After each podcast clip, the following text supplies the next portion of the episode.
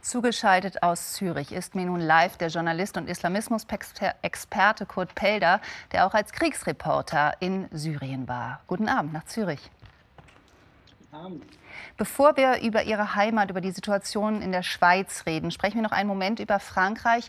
Welche Rolle sehen Sie für die Entwicklung des Islamismus in den äh, Karikaturen von Charlie Hebdo? Naja, die Karikaturen beschäftigen uns schon seit Jahren. Sie wurden jetzt neu veröffentlicht und das war natürlich so eine Art Katalysator. In früheren Jahren hätte man einfach in der muslimischen Welt demonstriert, da wäre vielleicht das eine oder andere französische Konsulat angezündet worden und heute ähm, köpft man Menschen auf offener Straße in Europa. Also wir sehen hier, dass es eine, eine gefährliche Tendenz ist, ähm, der wir Einhalt bieten müssen. Einhalt bieten wie? Naja, wir lassen die äh, Extremisten, das ist eine kleine Minderheit unter allen Muslimen, die hier in Europa leben, eine kleine Minderheit, die lassen wir gewähren. Und wir geben ihnen sehr oft auch das Wort äh, in Form von Islamverbänden, die sich äh, zum Teil gemäßigt geben, die in Wirklichkeit aber eigentlich dieselbe Ideologie vertreten, vielleicht nicht zur Gewalt aufrufen, aber dieselbe Ideologie vertreten wie Al-Qaida oder noch schlimmere Terrorgruppen. Jetzt sagen Sie eine Minderheit. Wir haben aber gerade gesehen, dass vielleicht auch andere Muslime, nicht nur Islamisten, inzwischen eine Art Kulturkampf beschwören. Wenn man jetzt äh, den französischen Staat anguckt, wie, was für eine Möglichkeit hat er denn, die wieder von seinen Werten zu überzeugen und wieder zurückzuholen? Naja, ich glaube, die äh, große Mehrheit der Muslime, das ist die schweigende Mehrheit der Moderaten. Und die Leute, die wir gesehen haben, betend auf den Straßen von Paris, das waren Salafisten, das waren keine Moderaten. In der muslimischen Welt geht niemand auf der Straße am Freitag beten. Das passiert höchstens mal im Ramadan, wenn die Moscheen voll sind. Gebetet wird in der Moschee oder wird zu Hause. Wer das hier in Europa auf der Straße oder auf öffentlichen Plätzen tut, der will eine Reaktion provozieren. Ein Versuch ist, das haben wir gerade gehört, und das ist nicht nur in Frankreich so, sondern auch in manchen anderen europäischen Ländern, zum Beispiel in Deutschland, dass man den Islamunterricht kontrolliert, ihn eben nicht mehr vom Ausland finanzieren und organisieren lässt. Kann dieser Plan gelingen, meinen Sie? Ich glaube, man sollte in diese Richtung gehen. Es sollte sicher mehr Kontrollen in den Moscheen und in den Koranschulen ge geben.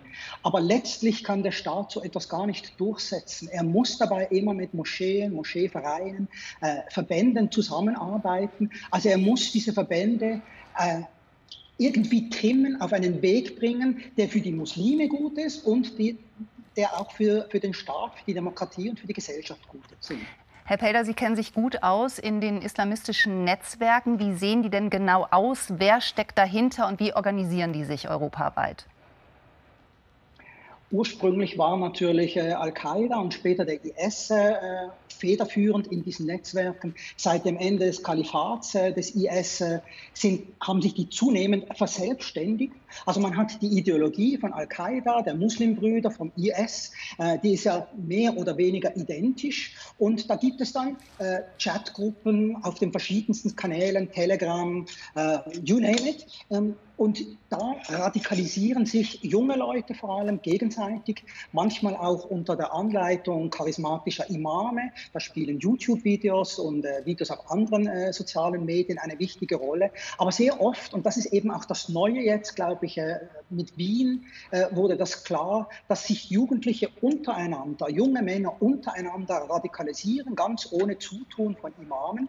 Und das passiert eigentlich alles über soziale Netzwerke im Internet und länderübergreifend. Das geht über die Grenzen hinweg. Das sieht man sehr schön äh, in Wien, ähm, aber auch die französischen äh, Ereignisse. Da gibt es auch zum Beispiel Verbindungen in den französischen Teil der, der Schweiz. Also wir sind, die, die islamistischen Netzwerke sind über Landesgrenzen hinweg sehr gut äh, verknüpft. Ja, der Wiener Attentäter hatte auch Bezug zu einer Moschee in der Schweiz. Aber gucken wir mal speziell in die Schweiz ähm, über dieses Übergreifen hinaus. Wie ist diese islamistische Szene in der Schweiz einzuordnen? Naja, wir haben natürlich äh, sehr liberale Gesetze äh, für alle alle Extremisten, also auch die deutschen äh, Neonazis, die kommen sehr gerne in die Schweiz, auch die deutschen Islamisten treffen sich gerne hier bei uns, weil man hier eigentlich fast alles darf. Und wenn man doch mal ein bisschen Propaganda macht für den IS, wie kürzlich äh, ein Straftäter, ein IS-Sympathisant vor dem Bundesstrafgericht, der wurde gerade mal mit einer Geldstrafe auf Bewährung äh, verurteilt. Also äh, das gibt es in Deutschland so gar nicht eigentlich also Geldstrafe auf Bewährung. Wir haben sehr eine liberale Haltung und natürlich zieht das all diese äh, Extremisten an. Äh, in der Regel machen sie keinen Terror hier, weil sie hier Geld sammeln, weil es ein Ruheraum ist, weil man sich hier Waffen besorgen kann. Und äh, jetzt haben halt so Einzeltäter, sogenannte Einzeltäter, auch zweimal in der Schweiz zugeschlagen. Ja, ändert sich dadurch die liberale Haltung? Ich meine, es ist erst zwei Tage her, das Attentat in Lugano. Ja, mit der Zeit wird sich das schon ändern, aber die politischen Prozesse in der Schweiz äh, sind ein bisschen komplizierter als in den anderen Demokratien von Westeuropa.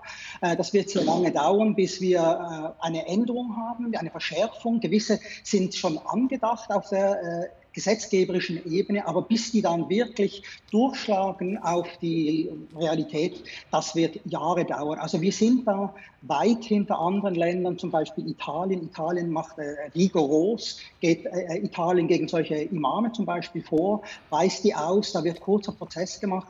Also die Italiener haben uns hier in der Schweiz, aber sicher auch anderen Ländern in Europa einiges voraus und wir könnten von ihnen lernen. Herr Pelder, ich danke Ihnen. Danke sehr nach Zürich. Gerne.